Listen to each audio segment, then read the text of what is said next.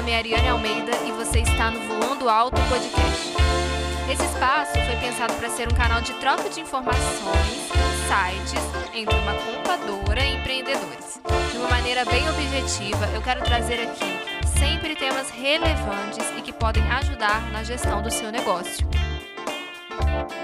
Hoje eu escolhi falar sobre e-commerce e eu tenho uma convidada muito especial que é a contadora Ana Paula.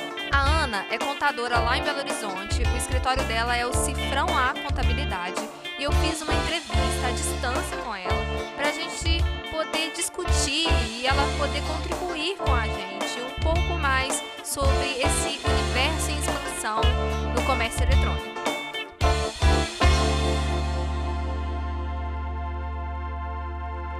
Vender pela internet tem se tornado cada vez menos complicado. Você pode montar sua própria estrutura de e-commerce, construindo um site para o seu negócio, por exemplo. Mas você também tem a opção de sites prontos, onde basta editar o layout e colocar as informações e está pronto. Para uso e para você vender, e por fim, você tem a opção também de se unir aos marketplaces. Para quem não sabe, marketplace é uma espécie de shopping do varejo virtual. Sabe essas grandes redes como Americanas, Magazine Luiza, Mercado Livre? Você pode colocar seus produtos para serem vendidos por lá. Você vai pagar uma comissão para essas lojas e elas vão se responsabilizar pelas vendas, algumas pela logística de entrega. Vai depender do que você vai definir em contrato.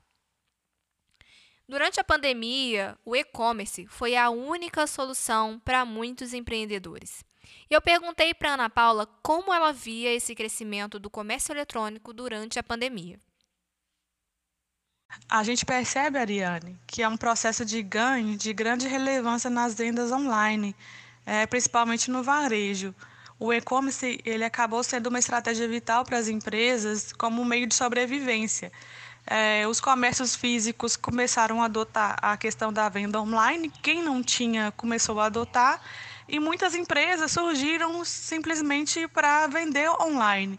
Então, assim, eu vejo um grande crescimento até com relação à procura dos consumidores, é faturamento também dessas empresas tão bom, entendeu? Então, acho que é uma tendência bem grande e que veio para ficar, né? Eu acho que está se fortalecendo a cada dia mais. A Associação Brasileira de Comércio Eletrônico apontou uma alta de 68% do e-commerce no país no ano passado. Especificamente sobre os marketplaces, eles tiveram um importante crescimento dentro do comércio virtual. Em 2019, eles eram 35% do faturamento do setor e em 2020 aumentaram sua fatia para 51%. Todas essas informações são incríveis e tendem a expandir. As compras por internet facilitam muito a vida dos consumidores.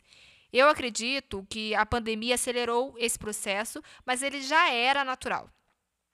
E é algo muito legal também para o empreendedor, porque seu negócio fica exposto e pronto para venda 24 horas por dia e 7 dias por semana. Isso é fantástico e poderoso para o faturamento de qualquer negócio. Mas e aí, você, empreendedor que está querendo ter um e-commerce ou que já tem, está preparado para um maior faturamento? Atualmente, tem muito e-commerce enquadrado como MEI ou Simples Nacional. Mas como esse boom de vendas pela internet pode interferir nessa questão, Ana? Responde aí para gente. Ariane, eu vejo que é, as, a maioria das empresas no e-commerce elas começam como um MEI, pela facilidade da abertura do CNPJ, porque a abertura dele é praticamente instantânea. O único problema do MEI é que o faturamento dele é restrito a 81 mil anual, sendo mais ou menos 6.750 por mês. Aí essas empresas costumam vender mais do, é, do que isso para é, desenquadrar, pelo menos a maioria. E as plataformas de e-commerce também não exigem que seja uma empresa ME. Então, muitas empresas começam como MEI e, de acordo com o crescimento delas, elas vão fazendo uma transformação é, para é, uma empresa ME Simples Nacional, que o faturamento de, dela é de 360 mil para cima. Então, assim, é, não tem essa restrição de vendas, porque a maioria dessas empresas acabam desenquadrando uh, é antes do primeiro ano de vida, entendeu? Porque é, a procura ela está muito boa, então assim elas estão vendendo muito bem. Reforçando o que a Ana explicou tão bem, o seu volume de vendas afeta o seu enquadramento jurídico. O pagamento dos tributos, as obrigações que sua empresa deve cumprir. Essa é uma questão para ficar bem atento e ter um profissional contábil por perto para poder auxiliar. Como a Ana ressaltou, o MEI, por exemplo, pode facilmente estourar o limite de faturamento de 81 mil por ano, e aí tem que saber o que fazer. Outra questão importante é a emissão de nota fiscal. Para quem é do Simples Nacional ou outros enquadramentos jurídicos, isso não é nenhuma questão, porque já é parte da obrigação a emissão de nota fiscal. Mas como que é isso para o MEI? Pela legislação, ele não é obrigado a emitir nota fiscal quando vende para pessoa física. Isso se aplica também ao e-commerce? Sim, se aplica. Mas será que deve? Ana, o que você pensa sobre isso? Por que o MEI deve emitir nota fiscal nas vendas virtuais para pessoa física, mesmo estando desobrigado? A nota fiscal ela não é obrigada é, para MEI. É, a, a, legislação não obriga, mas a, as plataformas digitais elas têm essa exigência porque é uma questão de boa relação entre a plataforma e o consumidor, né? É a pessoa que está comprando. Então quer dizer que aqueles, aqueles, aquelas pessoas que estão vendendo ali são de boa procedência, tem, um, tem procedência com relação ao produto dela, é, são produtos de qualidade, entendeu? Então eu vejo que a questão de boas práticas é, é no mercado, seja de quem está comprando o produto, quem está vendendo, porque é, com, é por meio da, da nota fiscal. A empresa que vendeu, ela comprova que a mercadoria está de acordo com o que foi pedido e a mesma coisa a questão de quem está comprando. É, também tem, tem essa comprovação. É, também serve né, para quem está prestando o serviço, quem está recebendo o serviço e quem é, está prestando. Entendeu? É uma forma de se resguardar e de boas, e de boas práticas é, é, é no mercado.